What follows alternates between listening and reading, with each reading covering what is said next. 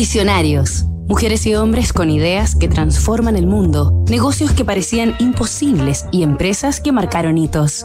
Mucha gente me decía, ¿un canal de 24 horas de deportes? Nadie ve deportes todo el día. No funcionará. Bill Rasmussen, el líder mundial en deportes.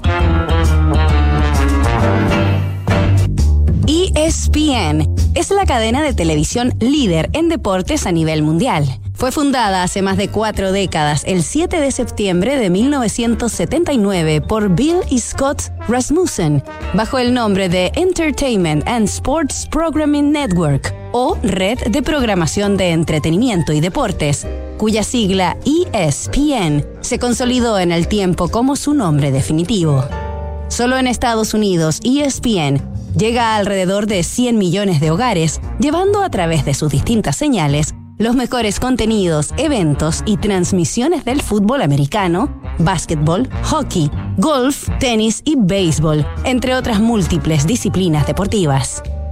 La red, controlada principalmente por The Walt Disney Company, emite su programación de 24 horas ininterrumpidas en más de 200 países y opera señales regionales en Reino Unido, Australia y también en Brasil y América Latina, en las que el plato fuerte es, por supuesto, el fútbol.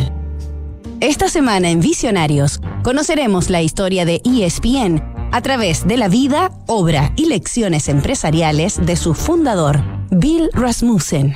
Nos reencontramos mañana tras sus primeros pasos.